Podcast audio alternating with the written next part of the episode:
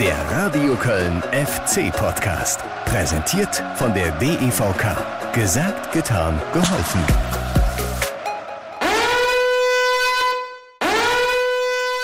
Nur ein sofortiger Trainerwechsel kann das Ruder noch rumreißen. Wir sehen es Woche für Woche an der Startaufstellung und an den Auswechslungen, dass Gistol null Plan hat.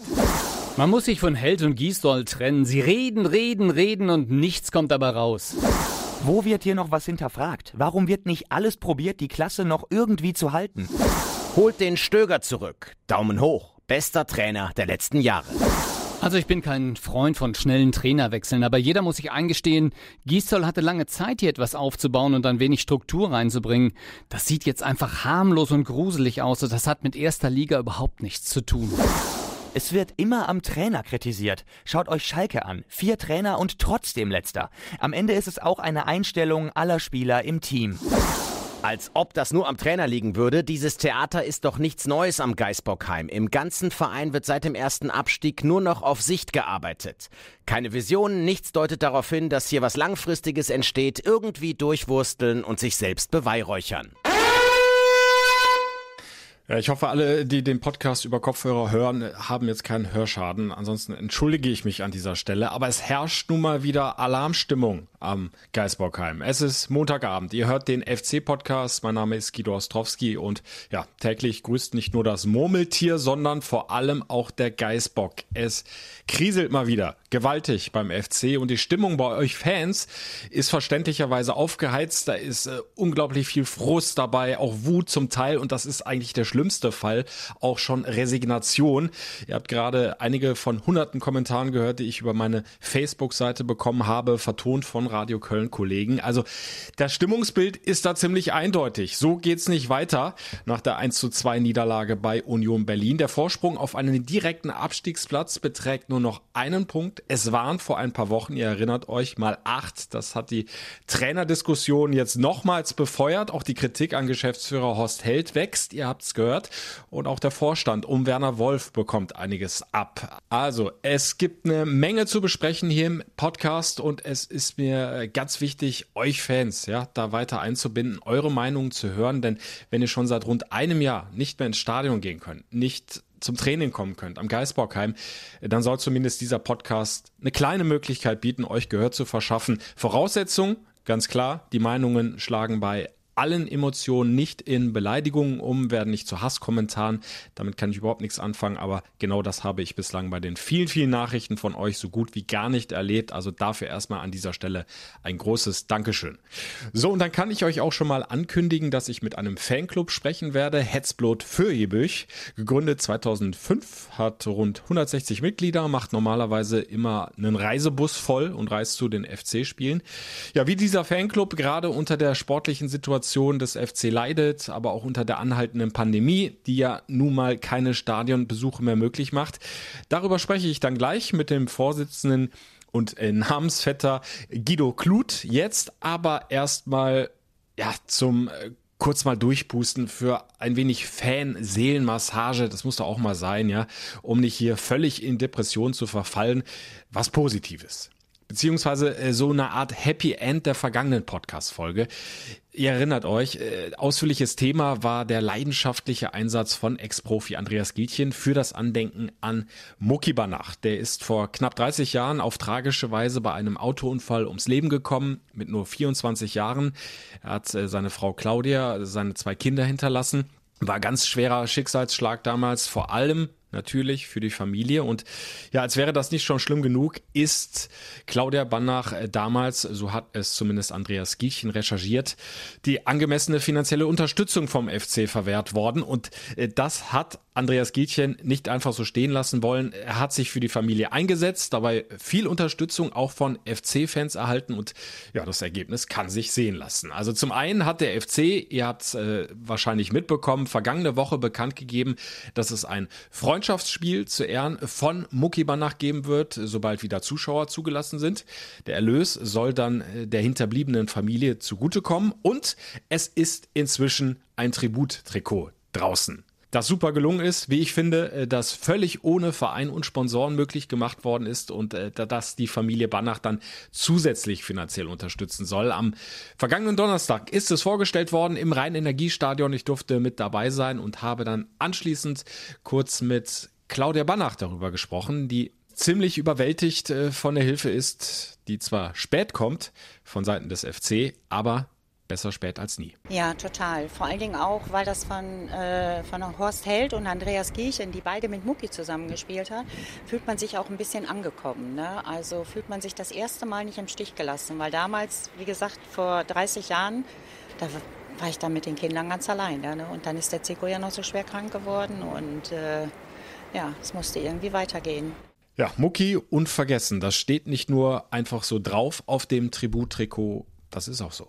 Also ich freue mich total, dass der bei den Fans äh, unvergessen ist und bei mir sowieso. Also von, für mich wird er ewig in meinem Herzen sein und äh, das war meine große Liebe, ist meine große Liebe und äh, das weiß mein jetziger Mann auch. Und äh, von daher hat er bei uns immer einen Platz. Ja, und der neue Mann an Claudias Seite äh, pflegt sogar Muckis Grab mit, hat mir Claudia noch erzählt. Also na, eigentlich tieftraurige Geschichte bekommt nach so vielen Jahren dann doch noch was Gutes. Und äh, nochmal für euch zur Info, wenn ihr Bock habt auf das Tributtrikot, dann klickt euch rein auf bolzplatzlegenden.de Schrägstrich Mucki. bolzplatzlegenden.de Schrägstrich Mucki. Kostet 49,90 Euro das Tributtrikot. Rund 20 Euro davon gehen an Claudia und die Kinder die wiederum einen Euro pro Trikot an ein Kinderhospiz abgeben. Auch das eine Schöne, wichtige Info. Ja, und ich habe vorhin äh, bei Andreas Gielchen nochmal nachgehört. Es liegen mittlerweile schon über 1000 Trikotbestellungen vor. Also ich glaube, das kann sich sehen lassen. Das ist schon mal ein großartiger Erfolg, aber ich bin mir ganz sicher, es werden noch mehr Bestellungen reingehen.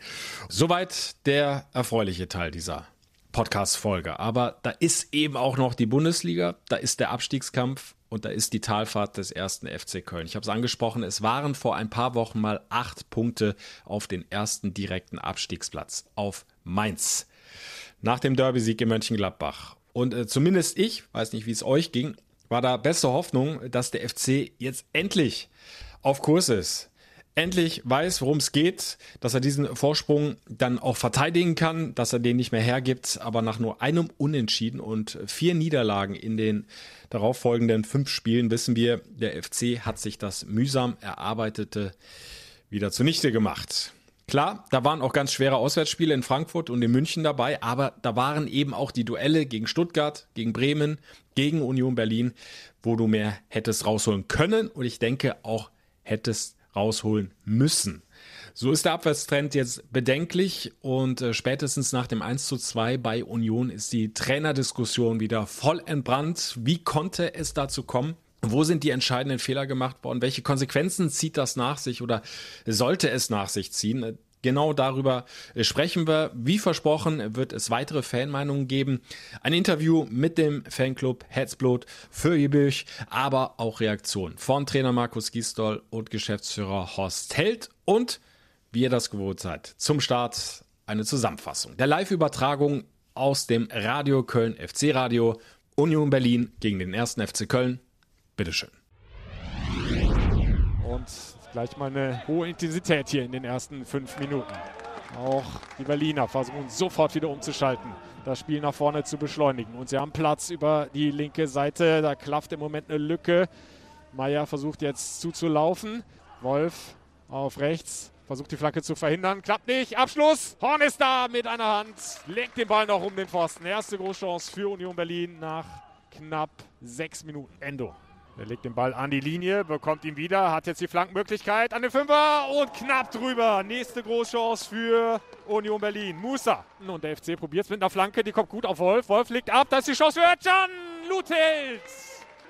23. Minute, erste große Chance für den FC zur Führung. Wolf, ah, unsicher, kann den Ball nicht festmachen. Max Kruse hat den Ball auf dem linken Fuß, zieht ab und Hornet. Nächste gute Parade von Timo Horn. Ecke für Union von der linken Seite. Max Kruse hebt den Ball rein. Kopfball kommt und dann kurz vor der Linie assistisch gerettet von Noah Katterbach. Spektakulär im Fallen. Ja, War sogar ein Lattentreffer von Noah Katterbach. Wahnsinn. Also das musst du erstmal so hinkriegen. Ich denke, dass wir in der ersten Halbzeit ähm, ordentlichen Ballbesitz hatten, aber dem Gegner die eine oder andere Chance zu viel äh, ermöglicht haben. Dann aber kurz vor der Pause äh, das Tor machen. Insgesamt eine sehr unterhaltsame erste Hälfte mit einigen Torraumszenen, leider vor allem vor Timo Horn. Union Berlin mit einem klaren Chancenplus. War der FC jetzt vielleicht doch nochmal gefährlich drin im Strafraum und dann fällt Hector und dann gibt's Elfmeter. Elfmeter für den FC in den letzten Sekunden der Nachspielzeit in dieser ersten Halbzeit. André Duda gegen Andreas Lute. Der Pfiff. Kurzer Anlauf von André Duda und der Ball geht links ins Eck. 1-0 Führung für den ersten FC Köln. Die überraschende Führung für den FC. Und so kannst du doch mal in die Kabine gehen. Normalerweise spielt uns natürlich sowas gut in die Karten. Ja, da muss der Gegner ein bisschen mehr öffnen und wir könnten dann vielleicht auch über Konter noch besser ins Spiel kommen. Aber Leider sind wir direkt nach der Halbzeit mit diesem Elfmeter dann äh, sofort in, in, Gleichstand gekommen. Reierson mit viel Platz ist schon in Höhe der Strafraumgrenze angekommen. Geht Dribbling gegen Meier. Flanke kommt, abgeblockt. Und Elfmeter, Handelfmeter, diesmal in die andere Richtung. Elfmeter für Union Berlin. Max Kruse gegen Timo Horn. Im Hinspiel hatten wir das auch schon. Da hielt Horn zunächst mal den Elfmeter. Und im Nachschuss konnte dann Kruse treffen. Er läuft an. Kruse gegen Horn. Tor 1 zu 1. Ganz sicher verwandelt ins rechte Eck. Horn hatte sich für die andere Ecke entschieden und damit alles wieder auf Null gestellt, beziehungsweise jetzt auf 1 zu 1. Und äh, haben dann auch ein, ein, zweites unnötiges Tor bekommen, wo wir den äh, Ball eigentlich schon haben. Bayerson kriegt den langen Ball. Genau in den Lauf serviert. Wolf zu spät dran, grätscht aber gut hinterher. Tackling klappt nicht ganz. Reierson jetzt mit der Flankenmöglichkeit. Kopfball, Achtung am zweiten Pfosten. Trimmel! Tor! Trimmel mit dem 2 zu 1.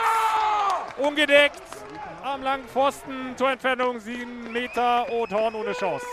Auch wenn ich sage, der Spielverlauf hat eigentlich dafür gesprochen, dass wir heute hier einen Punkt machen können. Uns hat aber trotzdem der Punch im letzten Drittel gefehlt. Den hatte Union, deswegen hatten sie einen Anteil mehr klarer Torchancen. Das war heute der Unterschied. Poyampalo zieht rein in die Kölner Hälfte, macht den Ball fest und dann der Abpfiff von Dennis Eitekin. Und damit verliert der FC dieses Auswärtsspiel bei Union Berlin knapp mit 1 zu 2. Den spielerischen Weg der letzten beiden Partien finde ich okay. Da hat sich die Mannschaft, da entwickelt sich die Mannschaft, da kommt was, da tut uns das Personal mit Jonas auch speziell nochmal gut. Deswegen nicht äh, treiben lassen von den Ergebnissen der anderen, auch wenn es natürlich äh, immer dann dazu äh, verleitet, ja, dass man ein Stück weit nervös wird, aber das darf man nicht tun. Ja, da hat er in der Theorie recht, äh, Markus Gistol. Da kann ich nicht widersprechen, aber mal praktisch gesehen, nicht treiben lassen, nicht verrückt, nicht nervös machen lassen. Entschuldigung, wir sind jetzt nicht mal am Anfang der Saison, wir sind nicht mehr in der Mitte der Saison, wir sind jetzt im Grunde schon so gut wie auf der Zielgeraden. Jetzt geht's drum. Und wer jetzt schwächelt, der erreicht sein Ziel am Ende nicht, sprich den Klassenerhalt. Jetzt darfst du eben dir nicht solche Böcke da hinten leisten und du musst vorne mal Tore schießen, um Punkte zu machen. Und all das lässt der FC jetzt seit Wochen vermissen. Der Vorsprung nochmal von acht Punkten ist fast komplett aufgebraucht. Es ist nur noch einen Zähler Vorsprung auf den ersten direkten Abstiegsplatz. Und es sind nur noch neun Spiele. Und das heißt, der FC muss jetzt ganz schnell die Kurve kriegen, äh, sonst wird das nichts mehr mit dem Zielklassenhalt. Es sah mal lange Zeit ganz gut aus, dass die Mannschaft das schaffen kann und schaffen wird. Äh, bin ganz ehrlich, äh, auch ich äh, war da sehr, sehr optimistisch, habe das ja auch immer wieder hier im FC-Podcast dementsprechend argumentiert. Aber diese 1 zu 2 Niederlage stimmt dann doch bedenklich, weil es immer wieder die gleichen Themen sind, die wir besprechen müssen. Hinten zu einfache Gegentore. Beim ersten kannst du noch sagen, okay, das ist dann irgendwo auch einfach blöd gelaufen und Pech, dass Wolf den Ball da so an den Arm, an die Hand bekommt. Das muss der Schiedsrichter pfeifen. Über die Regel können wir stundenlang abendfüllend äh, diskutieren, ob das wirklich so Sinn macht, weil äh, der Verteidiger in so einer Situation eigentlich nicht viel machen kann. Aber das zweite Gegentor. Bitte. Du hast eigentlich den Ball sicher. Wolf geht aber nicht entschlossen genug zur Sache, beziehungsweise spielt keine klare Aktion aus. Einfach mal hinten rausknallen. Hat Union Berlin auch des Öfteren gemacht in dieser Partie. So war der Ball wieder weg, Flanke kommt gut, Trimmel ist blank, am zweiten Pfosten macht ihn rein und so verlierst du das Spiel, weil, und auch das ist ja immer wieder Thema hier im FC-Podcast gewesen, die ganze Saison über, weil der FC einfach keinen Punch vorne hat, weil er keine Torgefahr entwickeln kann und so dementsprechend auch keine Treffer erzielt. Und all das zusammengenommen ruft natürlich euch Fans auf den Plan und die Sorge ist groß, dass der FC schon wieder absteigen könnte nach jetzt dann nur zwei Jahren Bundesliga, dass es wieder runtergeht in Liga 2. Und ich habe euch weitere Fankommentare, Fanmeinungen versprochen. Hier kommt die nächste und diesmal ist es eine Sprachnachricht von Andreas Götze. Der kommt aus dem Raum Brandenburg. Ja, überall jede Fans vom FC Kölle auch natürlich in Richtung Ostdeutschland. Und Andreas hat folgende Meinung. Also für mich ist jetzt klar, Trainerwechsel muss stattfinden. Ich war mal dagegen, aber jetzt muss es sein, weil es, es ändert sich nichts. Der Trainer ändert nichts. Und wir, wir laufen jede Woche hier in das Debakel weiter rein. In, in den Abstieg sonst. Für den Funke ist bereit, denke ich, so wie ich seine, er wird nun nicht gefragt. Und äh, warum äußert der Vorstand sich nicht? Für mich unerklärlich. Manche wissen ja nicht, dass wir ihn haben. Und wieso beschäftigt sich Horst Held äh, mit Schalke? Jetzt in der Situation beschäftigt er sich mit Schalke äh, und anstatt auf der PK zu dementieren, dass nichts dran ist, äh, erzählt er was von seinem Vertrag bis 23. Frechheit. Un, äh, ungezogen finde ich das. Uns gegenüber. Ja, um das gleich mal aufzunehmen, ähm, Horst Held hat das weder dementiert äh, noch bestätigt, diese Meldung. Ob da wirklich was dran ist, äh, ob es da sogar sowas wie Verhandlungen oder intensivere Gespräche zwischen Horst Held und Schalke 04 gegeben hat, äh, kann ich nicht bestätigen. Da wird von Vereinsseite sicherlich auch nichts kommen. Schalke soll ja auch viel mehr an Ralf Rannig interessiert sein oder zumindest eine größere Gruppierung. Aber dass dieses Thema jetzt dann auch noch in der Welt ist, ist natürlich alles andere als günstig und das gilt es eigentlich schnellstmöglich aus FC-Sicht auszuräumen. Äh, das kannst du jetzt mal gar nicht gebrauchen. Jetzt äh, müssen sich alle Kräfte voll auf das eine fokussieren, konzentrieren und das ist das Erreichen des Klassenerhalts. Ja, und äh, Andreas Götze hat ja dann auch gleich schon einen Nachfolger für Markus Gistol ins Spiel gebracht, wenn der denn irgendwann die äh, Segel streichen müsste. Mit Friedhelm Funkel, der schon mal eine Zeit hatte hier beim FC, der auch ja, durchaus bekannt ist als äh, Feuerwehrmann, jetzt aber auch schon wieder etwas länger nicht mehr äh, richtig im Job war in der Fußball-Bundesliga. Äh, der hat aber im Übrigen ja bei Sport 1 äh, Markus Gistol mehr oder weniger in Schutz genommen und äh, hat gesagt, ja, Markus Gistol tut mir auch ein bisschen leid. Der hat einfach auch nicht das notwendige Personal um zum Beispiel in der Offensive mehr Kraft zu entfalten, mehr Tor, für mehr Torgefahr zu sorgen. Äh, da ging dann eher die Kritik auch in Richtung Kaderplanung von Horst Held. Vorstand ist auch angesprochen worden von Andreas Götze. Also viele, viele Punkte, die ich im Einzelnen äh, gleich auch noch weiter aufgreifen möchte und werde nach bestem Wissen. Aber wir hören gleich mal hinten dran jetzt die nächste Fanmeinung. Und die kommt aus Kölle, aus Nippes von Pete Fuchs. Meiner Meinung nach ist Gistol nicht mehr tragbar dieses destruktive Angsthasen 0-0 hoffen äh, und auf Schlusspfiff warten, unverständlich. Die spielen viel zu langsam, viel zu destruktiv, viel zu ängstlich. Kein Stürmer. Fußball ohne Stürmer ist einfach kein Fußball. Und dann alle Stürmer weggegeben, ob Terodde, ob Modest, ob alle und die, die da sind, dürfen nicht spielen. Warum spielt Obus nicht? Das Talent, der schießt ein Tor nach dem anderen. Und dann Wolf als Rechtsverteidiger, unfassbar. Äh, der Mann kann gar nichts da hinten. Das ist noch nicht mal seine Schuld, aber er hat, glaube ich, schon sieben Gegentore verursacht. Bitte, bitte, erlösen Sie uns. Ich hoffe, Sie senden es und zensieren nicht. Lieber Neuanfang, zweite Liga mit Lottner, Rutenbeck oder Marc Zimmermann und den ganzen Jungen. Aber diesen destruktiven Mist, immer nur mit Angst äh, äh, hoffen, dass irgendwo ein Glückstor reingeht, das will keiner. Ich spiele lieber in der zweiten Liga begeisterten Fußball und 3-3 als dieses ewige 0-0 oder 1-0 Glückssiege. Äh, allein nur der Sieg in Mainz, das war so unverdient, auch in Dortmund. Also bitte, bitte erlösen Sie uns. Äh, Piet Fuchs, erst nochmal danke für die Meinung. Könnt ihr gerne auch äh, weiter tun. Mir Sprachnachrichten über die FC-Reporter Ostrowski Facebook-Seite schicken oder einfach ein bisschen was in die äh, Tasten tippen.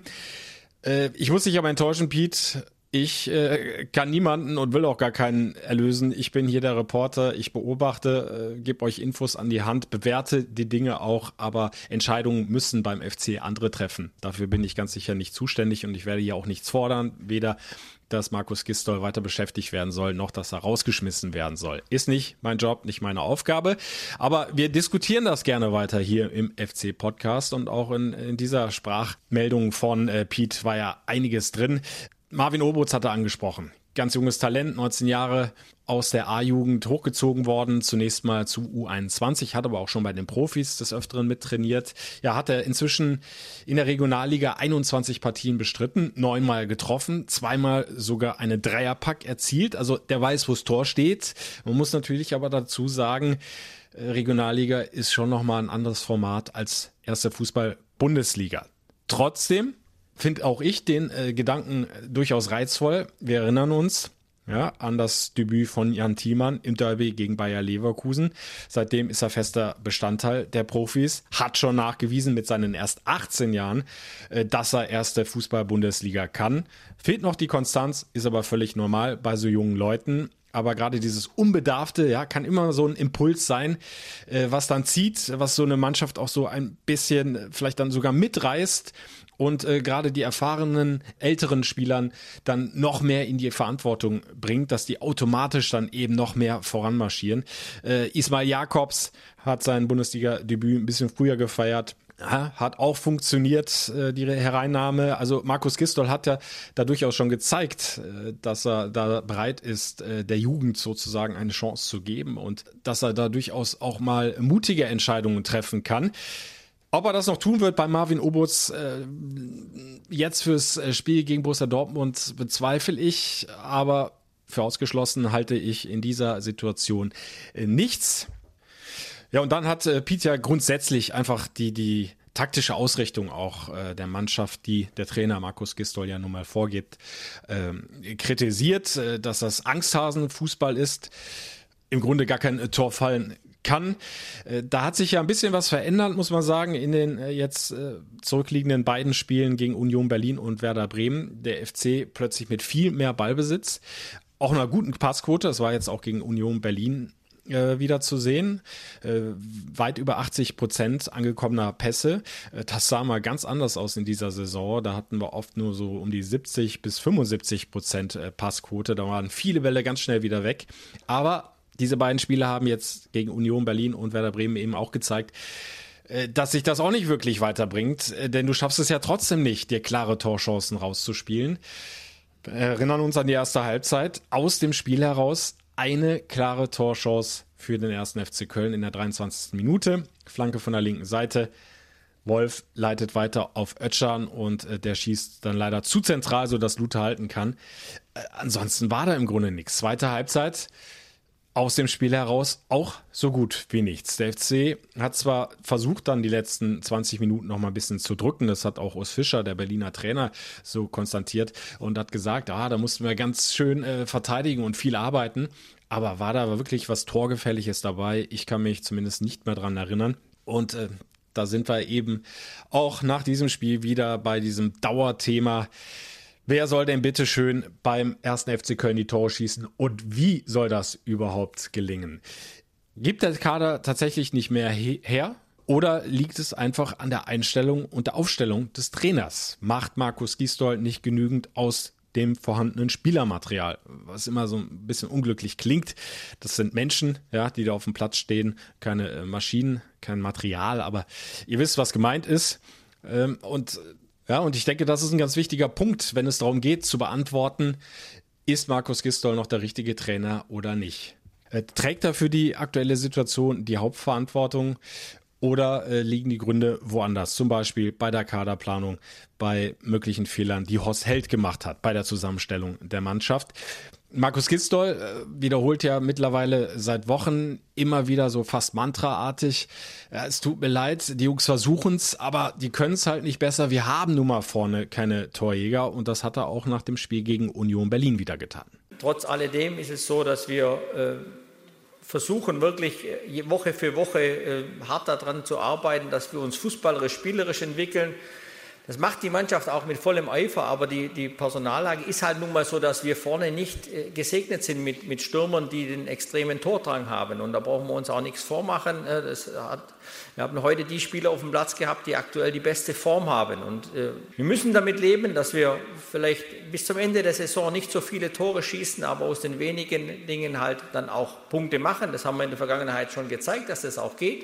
Wir müssen bei Standards auch wieder besser werden und, und, und. Das sind so ein paar äh, Punkte, die wir natürlich weiterhin angreifen können. Und dann müssen wir uns Stück für Stück Punkte einsammeln.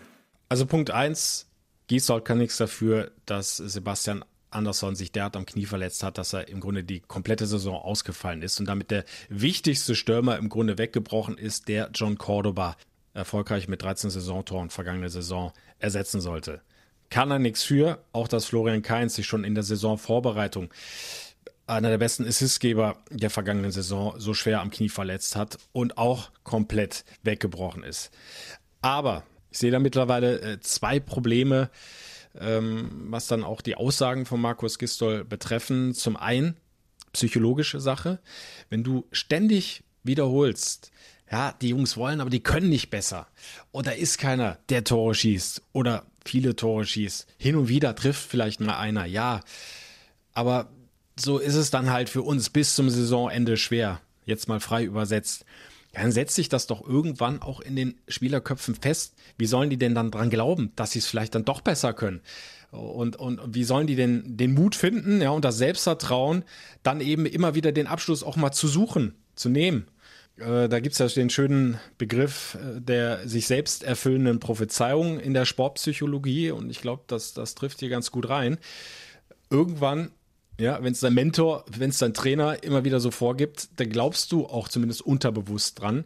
Und dann erfüllt sich das eben, was Gestol immer wieder wiederholt, dass seine Jungs einfach nicht in der Lage sind, Tore zu schießen. Zumindest mehr Tore zu schießen, als sie das jetzt tun. Also das ist mal der eine Punkt. Ich halte die Aussagen da für unglücklich. Ja, und das, da das zweite, Anderson fehlt, ja. Aber wenn es dann die anderen nicht so wirklich können mit dem Tore schießen, äh, wo soll es denn dann herkommen? Und Gistol hätte ja, zumindest in der Theorie, zwei Stürmer. Einmal Tolo Arokodare, einmal der Winterneuzugang Emanuel Dennis. Beide hat er aber jetzt zuletzt heftig kritisiert. Tolo Arokodare schon vor dem Unionsspiel. Hat ihm dann den mangelnde Disziplin oder den fehlenden Ernst ähm, also ein bisschen vorgeworfen. Da erwartet er sich mehr Trainingsleistung. Das mag ja auch stimmen, aber ja, wenn du dann so einen jungen Burschen da in der Öffentlichkeit ja, so mehr oder weniger bloßstellst, weiß ich nicht, ob äh, der das dann zum Anlass nimmt, dann äh, viel, viel mehr Gas zu geben und ob er sich dann aus dem Training heraus auch so viel Selbstvertrauen holt, dass er eine Option werden könnte, um dann in der Bundesliga wieder eingesetzt zu werden. Und Emanuel Dennis hat auch ordentlich sein Fett wegbekommen. Äh, Markus Gistol äh, hat Emanuel Dennis erst relativ spät, als es schon lange 1 zu 2 stand in, in Berlin, eingewechselt äh, und hat das wie folgt begründet bin aktuell mit seiner Performance nicht 100% zufrieden. Äh, ich habe die Spieler gebracht, die die beste Form aktuell haben und äh, war heute dann die letzten paar Minuten so, dass wir dann ihn nicht noch gebracht haben. Aber ich habe davor nicht gesehen, dass er besser agieren könnte wie Duda oder wie, wie andere Spieler, die da vorne drin es anständig gemacht haben. Leider hat er dann die Durchschlagskraft auch nicht entwickeln können, die ich mir gewünscht hätte nach seiner Einwechslung. Also das mag faktisch alles richtig sein, was er sagt. Und ich selbst habe ja auch hier im äh, Podcast Emanuel Dennis schon kritisiert, äh, der eine ganz furchtbare Partie zum Beispiel in München hingelegt hat, der auch jetzt äh, gegen Union Berlin, als er reinkam, tatsächlich nicht so wirklich Schwung reingebracht hat, sondern da irgendwelche Kunststückchen probiert hat, dann auf dem Rasen lag und dann war der Ball wieder weg. Auch Tolo Arokodare, ich kann es nicht so beurteilen, weil ich auch nur einmal die Woche maximal beim Training dabei sein kann. Mag durchaus äh, keine guten Trainingsleistungen zuletzt gebracht haben. Aber wenn ich halt nichts da vorne habe, außer die beiden, ist es dann nicht eine bessere Idee, auch da zu versuchen, die äh, stark zu reden, den irgendwie äh, psychologisch da in den Kopf einzutrichtern. Ihr zwei, ja, wir brauchen euch und ihr könnt das auch. Und ihr werdet uns noch eine Hilfe sein. Also das einfach mal so als äh, Gedanke von meiner Seite. Und äh, Punkt drei, du hast durchaus einen im Kader, der immer wieder den Torabschluss sucht, der auch mal überraschende Dinge vorne anstellen kann, auch wenn er im Moment nicht in Topform ist. Aber der spielt im Moment hinten rechts, Marius Wolf. Auch gegen Union Berlin wieder, hinten rechts in der Viererkette. Und, und das verstehe ich dann einfach nicht. Wenn du so wenig vielversprechende Optionen vorne hast, die für Torgefahr sorgen können, warum stellst du dann einen Marius Wolf hinten rechts rein? Äh, dass das nicht seine Position ist und dass er da immer wieder auch fehleranfällig ist, das haben wir jetzt nicht nur bei Union gesehen, das haben wir nicht äh, nur zuletzt im Heimspiel gegen Werder Bremen gesehen, sondern auch schon bei anderen Einsätzen, wo er hinten rechts gespielt hat. Ja, der versucht sein Möglichstes, aber äh, gerade in der Rückwärtsbewegung, auch wenn die langen Bälle mal kommen, hat er oftmals kein gutes Stellungsspiel äh, lässt sich auch mal auswackeln und, und so ist es ja dann auch beim 2-1 passiert. Dann klärt er eben nicht klar genug und, und Ryerson bekommt äh, die zweite Chance, flankt rein und Trimmel erzielt den Siegtreffer. Ja, frage ich mich halt, kann die Leistung nicht zumindest auch ein Kingsley Easyway bringen oder ein Benno Schmitz? Also so schlecht habe ich die in äh, vorangegangenen Partien, wenn sie mal gespielt haben, nicht gesehen. Benno Schmitz ist ein ganz solider Rechtsverteidiger, der nichts Überraschendes nach vorne macht, aber da weißt du im Grunde, was du bekommst. Und äh, Kingsley Easyway, ja, auch der hatte mal seine Aussetzer, aber der hat auch schon ganz starke Partien da hinten rechts gemacht und der hat Speed und äh, kann dann auch mal von hinten rechts einen Angriff mit anschieben. Äh, kann sicherlich auch Marius Wolf, aber ich finde halt, der wird ganz, ganz dringend da vorne gebraucht auf der rechten offensiven Außenbahn um da eben auch mal wirklich da auch mit all seiner Physis und, und, und seinem Tordrang, den er durchaus hat, äh, da für Unruhe zu sorgen bei der gegnerischen Mannschaft und mal überraschende Dinge anzustellen. Der FC ist einfach viel zu leicht ausrechenbar und äh, dann wird sich jetzt durch den erhöhten Ballbesitz oft der Ball hin und her geschoben und manchmal so ein bisschen um den Strafraum rum, aber so richtig rein kommst du nicht, in die Abschlüsse kommst du nicht. Und das habe ich nicht verstanden, warum Marius Wolf erneut hinten rechts ran musste und beispielsweise Gistol da nicht Easyway gebracht hat, um Wolf vorzuziehen.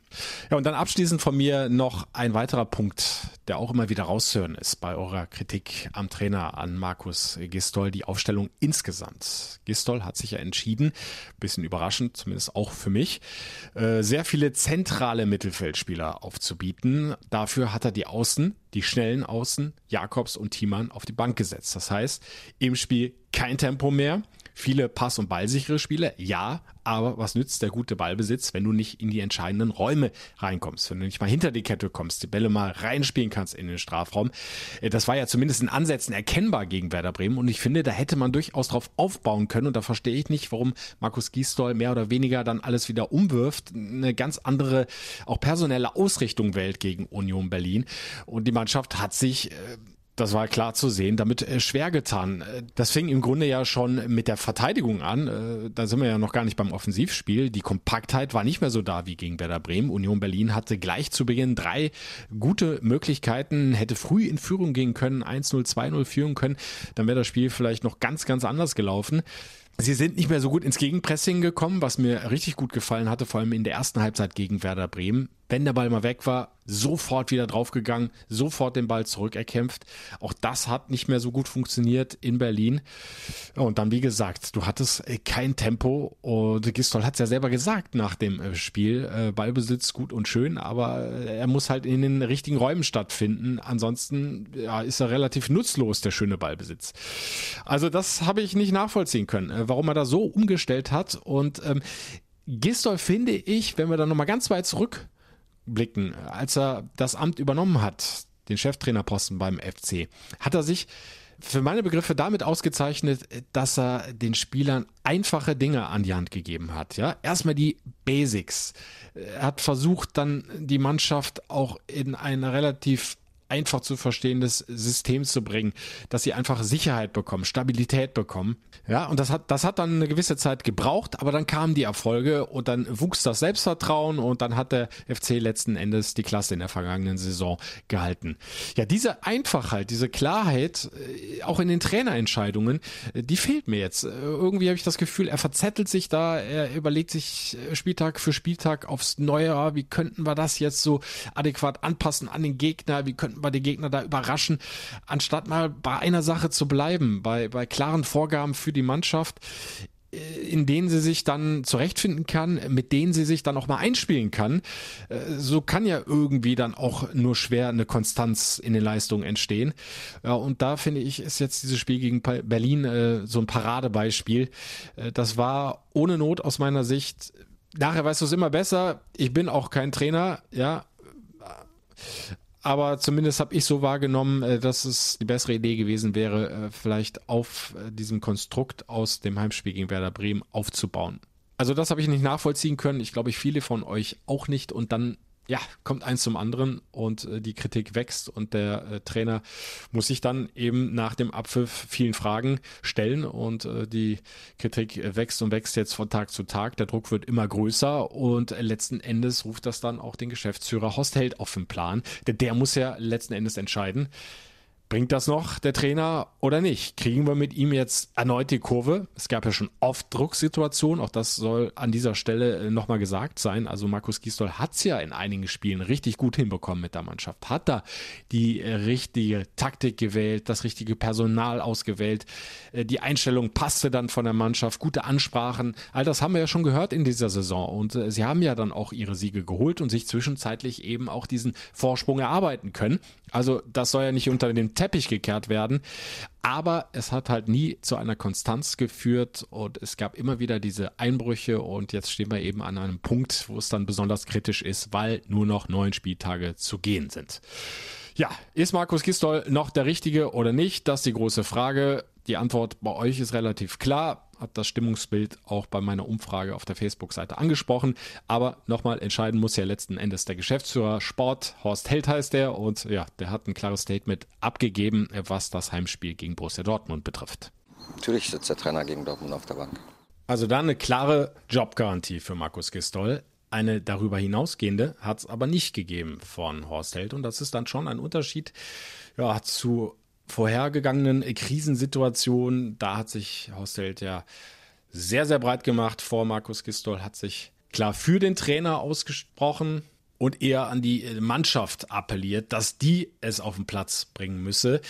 Das sieht jetzt schon ein bisschen anders aus, äh, weil er eben auch weiß, wir biegen jetzt auf die Zielgerade der Saison ein und äh, jetzt kann jeder Fehler einer zu viel sein und deshalb keine langfristige Jobgarantie für Markus Gistol. Das kann man nicht. Und deswegen bleibt es dabei, dass es äh, immer wichtig ist, alles zu begleiten und alles zu überprüfen und alles zu hinterfragen. Das bleibt immer ein Thema. Und deswegen kann man solche Aussagen nicht, nicht treffen, nur um jetzt irgendwie mal in irgendeine Richtung zu befrieden. Ja, und so können wir wohl davon ausgehen, dass es eine Art Endspiel wird für Markus Gistol am kommenden Samstag gegen Borussia Dortmund. Da wird er mit seiner Mannschaft liefern müssen. Äh, Wenn es richtig daneben geht, dann ist Gistol wohl kaum noch zu halten. Dafür sind wir einfach jetzt in der Endphase der Saison und äh, nochmal, da ist jeder Fehler vermutlich einer zu viel. Und wir haben ja auch die äh, Länderspielpause dann nach diesem Heimspiel und da wäre dann eben Zeit, um einen neuen Trainer zu installieren, ihm dann auch noch die Möglichkeit zu geben, die Mannschaft näher kennenzulernen und äh, entsprechend einzustellen für das darauffolgende schwere Auswärtsspiel beim VfL Wolfsburg. Also die Aufgaben werden ja nicht leichter. Wird also spannend, extrem spannend jetzt das Heimspiel gegen Borussia Dortmund geht es danach weiter für Markus Gistol, aber vor allem ganz wichtig, kann der FC vielleicht dann nochmal so ein kleines Fußballwunder schaffen, ne, wie im Hinspiel.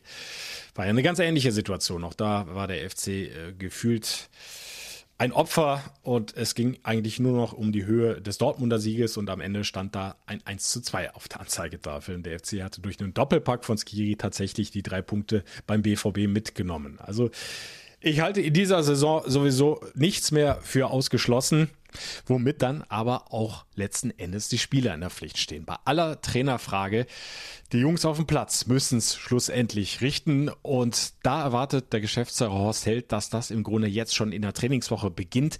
Da muss jeder Spieler jetzt Vollgas geben, da muss er aufzeigen, hey Trainer, an mir kommst du nicht vorbei. Wissen Sie, wenn ich, wenn ich äh, früher als Spieler, wenn ich gemerkt habe, mein Konkurrent im Team, der wackelt, ja, da war ich halt fokussiert und habe halt dem Trainer was angeboten, die ganze Woche über halt, ja. Und wenn ich nicht gespielt habe, war ich frustriert am Wochenende. Habe gesagt, was für ein Idiot, dass der mich nicht spielen lässt. Und ich habe aber weitergemacht. Ja. So einfach ist es. Ja. Die Situation zu erkennen, anzunehmen, sagen, oh, da wackelt gerade einer. Ich will aber doch spielen, deswegen trainiere ich ja die ganze Woche. Ja. Ich brauche das nur, muss mich, muss mich nur fokussieren. Dazu ist jeder eingeladen. Dann steigert sich die Leistung des Einzelnen, dann steigert sich die Leistung der Mannschaft. Ja, und sagen, wenn ich dann auf dem Platz stehe, was muss ich dazu beitragen, dass wir erfolgreich sind? Das ist eigentlich nicht so schwer. Und Samstagabend werden wir dann schlauer sein und äh, dann werden wir auch erfahren, wie es mit dem Trainer weitergeht. Soweit jetzt aber erstmal äh, der Send von mir auf die Stadionwurfs. Ja, jetzt habe ich genug gequatscht. Jetzt wird es mal Zeit, das Ganze aus Sicht wieder eines Fans zu hören und äh, beziehungsweise aus Sicht eines Fanclubs. Und da freue ich mich jetzt, äh, dass wir zumindest virtuell mal einen Ausflug machen können von Köln nach Bornheim zu Herzblut Fürjebüch, einem sehr familiär geführten Club mit rund 160 Mitgliedern, äh, hat sich 2005 gegründet. Und dann sage ich einfach mal Grüße nach Bornheim zum Vorsitzenden, zum Namensvetter Guido Kluth. Hallo Guido. Ja, hallo Guido, mein Gruß zurück an dich und es freut mich immer wieder mit dir, ja, mal über den FC sich auszutauschen. Es gäbe allerdings schönere Anlässe als den heutigen. Es läuft überhaupt nicht zusammen im Moment beim ersten FC Köln. Und da steigen wir, würde ich sagen, auch direkt mal ein. 1 zu 2 Niederlage am Samstag bei Union Berlin. Äh, was ist dir so alles durch den Kopf gegangen, so circa 17.20 Uhr, als Dennis Eitekin die Partie abgepfiffen hat? Ja, wieder mal verkackt, würde ich sagen. Ne? Also wir hatten dann noch äh, ja, Riesendiskussionen in unserem Fanclub, wie es woanders bestimmt auch der Fall ist, über WhatsApp und so weiter. Es hörte gar nicht mehr auf und äh, ja, natürlich die Trainerfrage wurde auch gestellt. Aber wie soll ich sagen, man geht halt immer in jedes Spiel rein. Die Hoffnung stirbt ja zuletzt und nach zehn Minuten, glaube ich, hast du immer wieder den Eindruck, da passiert heute nichts. Wir können hier noch zwei Stunden spielen. Äh, also ich weiß nicht, wie man da mal ein Tor schießen will. Ne?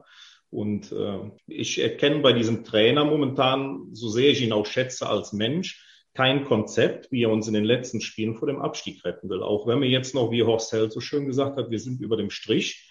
Aber letztendlich ist das für mich zu wenig, wenn ich Mannschaften wie Mainz sehe und auch Bielefeld, die das jetzt verstanden haben, was es heißt, im Abstiegskampf zu stecken. Bielefeld gewonnen, Mainz gewonnen. Vorsprung ist auf einen Punkt jetzt äh, zusammengeschrumpft. Es war mal acht vor ein paar Wochen. Äh, was konkret wirfst du, wirft ihr als Fanclub äh, dem Trainer vor? Äh, wo macht er die größten Fehler aus eurer Sicht? Ja, aus meiner Sicht, ja, wir haben bestimmt schon an, an verschiedenen Stellen ja drüber gesprochen. Wir spielen ohne Stürmer de facto. Ähm, jetzt kann man sich über die Transferpolitik immer wieder ärgern oder, oder erfreuen. Bei uns ist es immer wieder ärgern. Ähm, aber auch der Trainer muss mit dem Spielermaterial halt umgehen, was er zur Verfügung hat. Aber allein, wie ich die Aufstellung am Samstag gesehen habe, dass wir, ich habe das Gefühl, wir hatten mit 25 äh, äh, zentralen Mittelfeldspielern gespielt. Also wie man da mal über Außen so eine Mannschaft wie Union aufbrechen will, das hat sich mir vor dem Spiel schon nicht erschlossen. Und äh, wie du schon gesagt hast, um 17.20 Uhr war ich ratlos. Ja, das äh, ging mir ähnlich. Ähm, ein Name, der mittlerweile bei den Fans ja immer häufiger fällt, ist Marvin Obutz, 19-jähriges Offensivtalent. Mittlerweile 18 Spiele in der U21 bestritten, neun Tore erzielt. Sollte der auch aus deiner Sicht mal eine Chance bekommen? Und ähm, was die Aufstellung insgesamt betrifft gegen Bremen, hat das bis zum gegnerischen Strafraum doch gar nicht mal so schlecht ausgesehen, finde ich zumindest.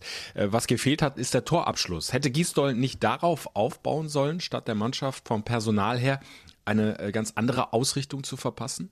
Ja, ich hätte mir gewünscht, vor allem weil es vor der Saison auch hieß, wir wollen unser Spiel schneller machen, wir wollen über die Außen spielen mit schnellen Spielern. Die hatten wir de facto am Samstag nicht in der Aufstellung, also ich habe sie zumindest nicht gesehen. Äh, ich hätte mir dann halt wirklich gewünscht, wie du gesagt hast, dann hole ich halt mal wieder unbedarfte Spieler aus der U19, aus der U21 hoch wie Markus Gisdol das ja in seiner Anfangszeit schon mal gemacht hat, ne? den Jan Thielmann reingeschmissen.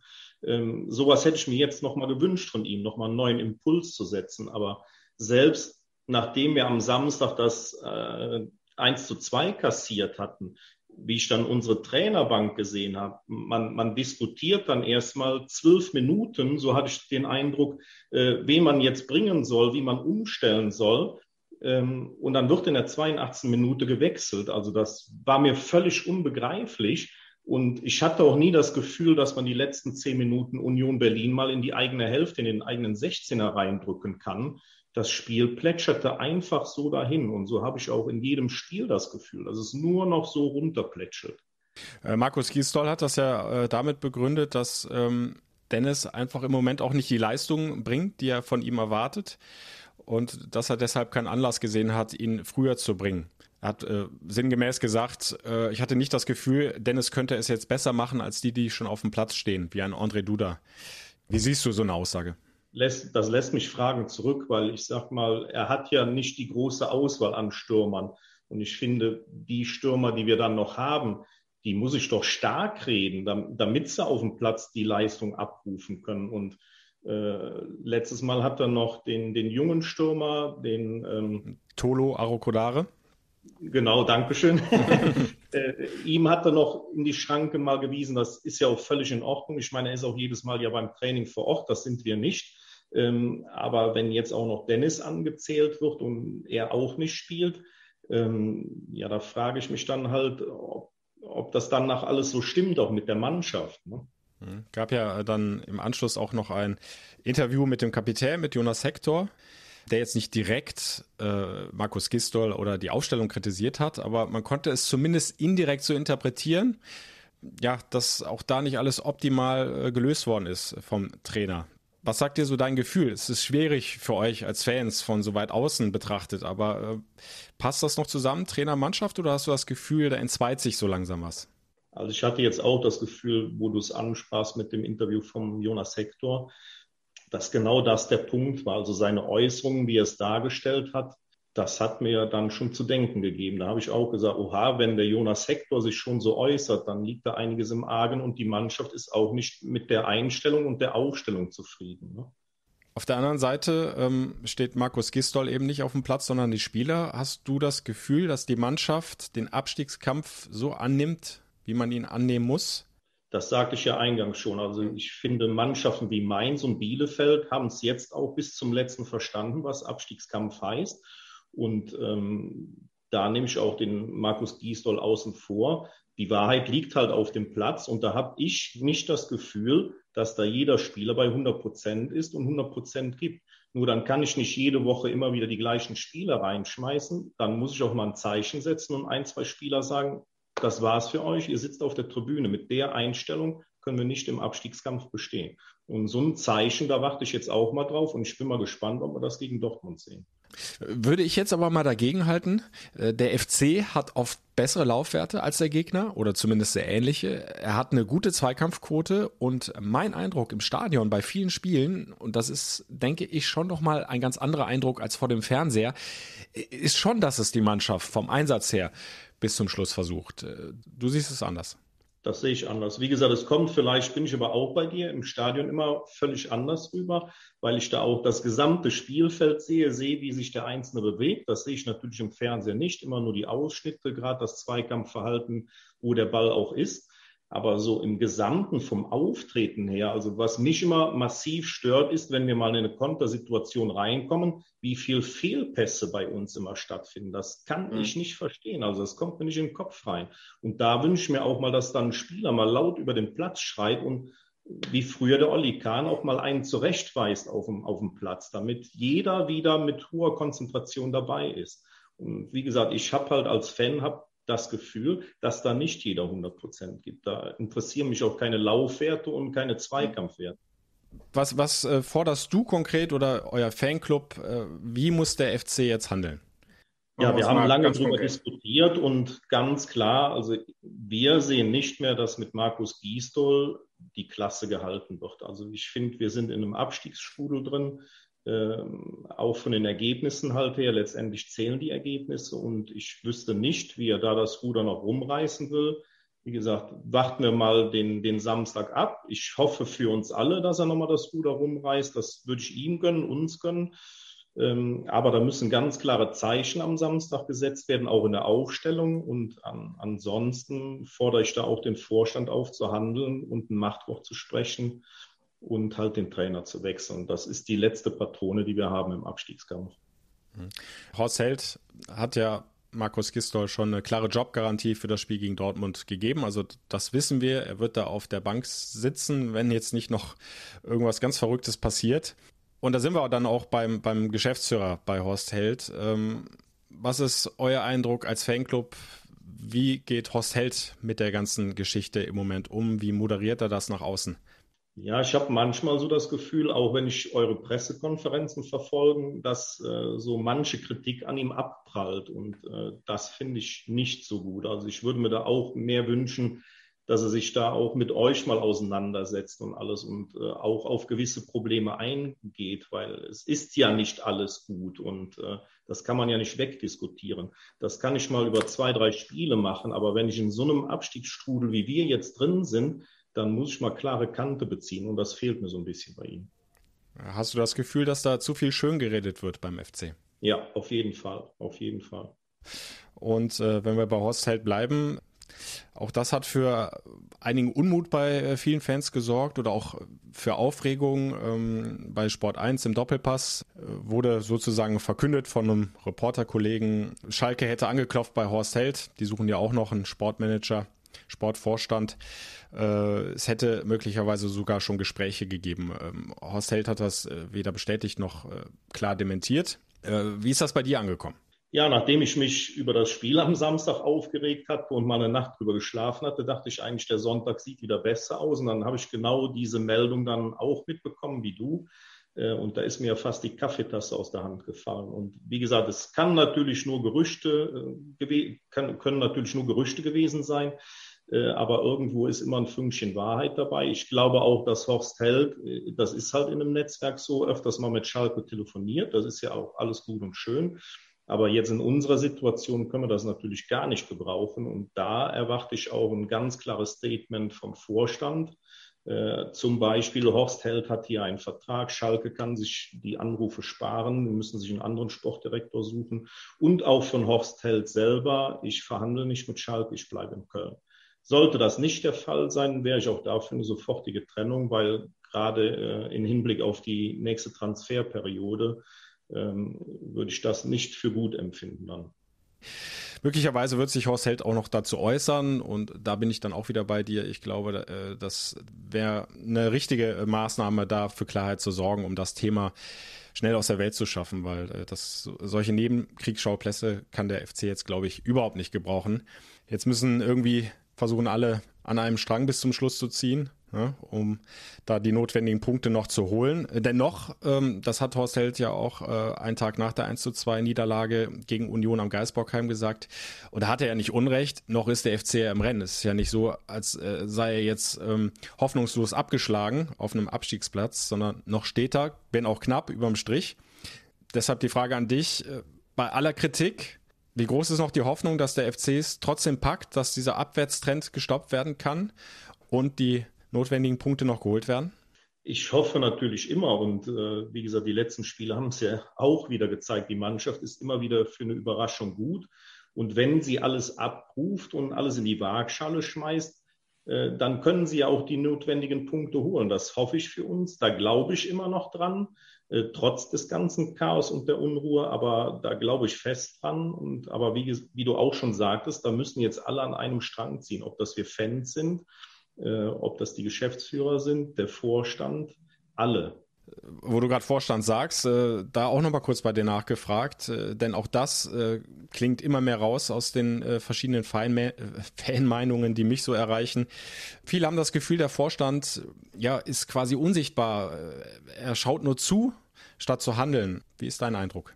Das sehe ich genauso. Also das werfe ich dem Vorstand auch vor. Also ich äh, habe das schon mal an anderer Stelle gesagt bei, bei dem aktuellen Vorstand fehlt mir so ein bisschen auch die Vision für unseren Verein. Also ich höre und sehe nichts von ihnen und das möchte ich jetzt nicht allein auf die Corona-Krise schieben, wie viele sagen. Nein, also ich finde, gerade in dieser Krisensituation muss ein Vorstand vorne rangehen. Ein, ein Präsident Wolf, der muss sich mal hinstellen, muss mal ein paar Äußerungen machen. Ähm, und, und das verlange ich ganz einfach jetzt in der Situation von Ihnen. Ne? Sie müssen jetzt mal aus dem Schneckenhaus rauskommen und ganz klar Flagge bekennen. Bin ich selbst auch gespannt, wie, wie der Vorstand um Werner Wolf sich da weiter verhalten wird. Hoffe aber genau wie du, dass das äh, irgendwie hinhaut gegen Borussia Dortmund. Wir stehen ja im Grunde äh, von einer ganz ähnlichen Situation wie vor dem Hinspiel. Auch da äh, war der FC erstmal am Boden. Keiner hat noch einen Pfifferling auf den FC gesetzt und, und dann plötzlich gewinnen die das, wenn auch ein bisschen glücklich, aber trotzdem dann irgendwo auch nicht unverdient 2 zu 1, weil sie eben gefeitet haben bis zum Schluss und mit Mann und Maus verteidigt haben. Ja, so, so ein kleines Fußballwunder äh, braucht der FC im Grunde auch jetzt wieder. Ähm, wie werdet ihr es verfolgen, das Spiel? Wie verfolgt ihr überhaupt die FC-Spiele, weil ihr leider ja nicht mehr ins Stadion könnt? Ja, ist immer eine schwere Sache. Ne? Also viele gucken halt für sich am Fernseher und das Fanclub-Leben ist ja de facto seit gut einem Jahr liegt brach und sonst sind wir ja zu jedem Heimspiel mit einem Linienbus immer gefahren mit unseren Fanclub-Mitgliedern, auch zu Auswärtsspielen. Das haben wir jetzt alles nicht, und, aber man wird ja in dieser Zeit auch erfinderisch und äh, wir machen dann über Zoom-Meetings versuchen wir dann so ein bisschen Fanclub und Stadionflair hinzubekommen und gucken dann gemeinsam.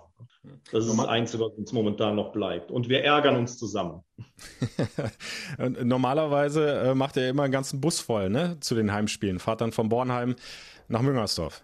Genau, wir bieten zu jedem Heimspiel bieten wir einen Bustransfer an und äh, wie gesagt, wir haben alles dabei, von der Oma bis zum Enkelchen fährt immer alles bei uns im Bus mit und wir treffen uns immer in unserer Vereinskneipe in Hemmerich beim Piepsch.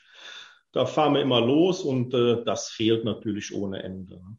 Guido, dann danke ich dir äh, für das Interview hier im FC-Podcast. Ja, wünsche uns allen, dass der FC irgendwie die Kurve wieder bekommt, dass er was holt gegen Borussia Dortmund und ich wünsche euch und allen anderen Fans und Fanclubs, ja, dass ihr ganz schnell wieder zurückkehren könnt ins Stadion. Es wird vermutlich noch ein Weilchen dauern, befürchte ich. Diese Saison sehe ich da eher schwarz, aber dann spätestens bitte, bitte nächste Saison wieder im Stadion, alle zusammen. Vielen Dank, lieber Guido, und ich hoffe, dass wir bald wieder viele, viele Torjubel von dir hören können und natürlich Siege zu feiern. Sehr, sehr gerne. Danke dir, bis dann, mach's gut. Okay, tschüss. Ciao. Ja, und wer weiß, vielleicht gibt es den nächsten Torjubel ja tatsächlich wieder gegen Borussia Dortmund. Am Samstag ist es soweit, das unfassbar wichtige Heimspiel gegen den BVB. Kann Markus Gistol einmal mehr seinen Job retten mit einem Erfolgserlebnis? Findet er wieder die richtige Ansprache für die Mannschaft? Findet er die richtige Aufstellung, die richtige taktische Ausrichtung?